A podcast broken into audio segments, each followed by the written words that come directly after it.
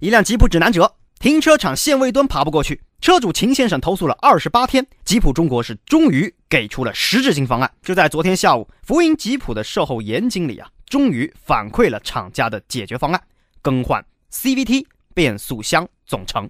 厂家已经今天中午一点多的时候已经给回复了，就是同意更换变速箱总成。旧的变速箱的话，我们是属于一个索赔就件，中国区他到时候会安排是广东广东的变速箱那个索赔基地，他会拆开看看到里面什么问题，以后避免这个情况发生。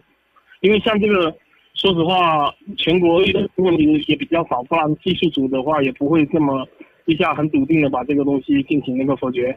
根据我的经验的话。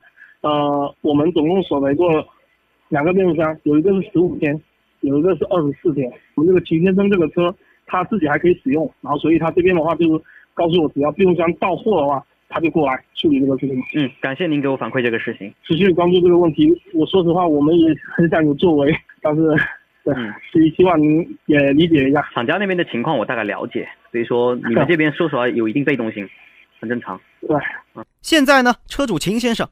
他是否有收到福音吉普和厂家给他打来的电话，给他的回复呢？金哥你好，刚才就在两点多的时候打电话给我，他说厂家同意怎么换个变速箱，现在已经同意了，就是说他现在还要一段时间寄过来嘛，他寄过来可能还要十多二十天的样子。行行行，那就谢谢你打扰你了。一个投诉，二十八天的疑似产品质量问题的案件，现在终于是有了实质性进展。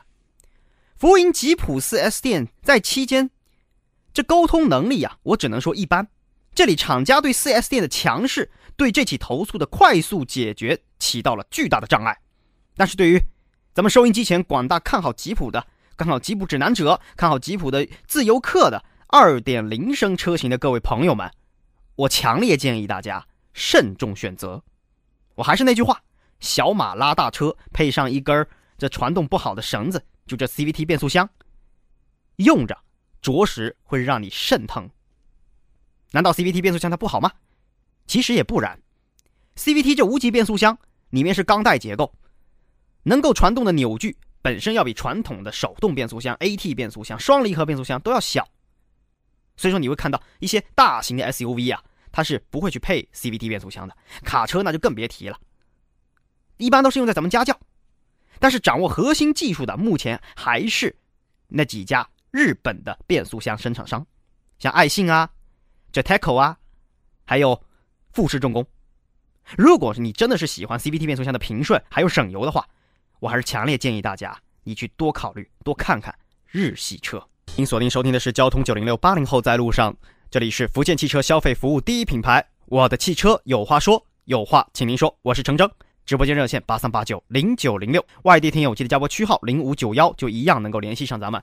微信上您关注我的汽车有话说，就这几个字输进去，搜索公众号，橙色图标加微的就是咱们。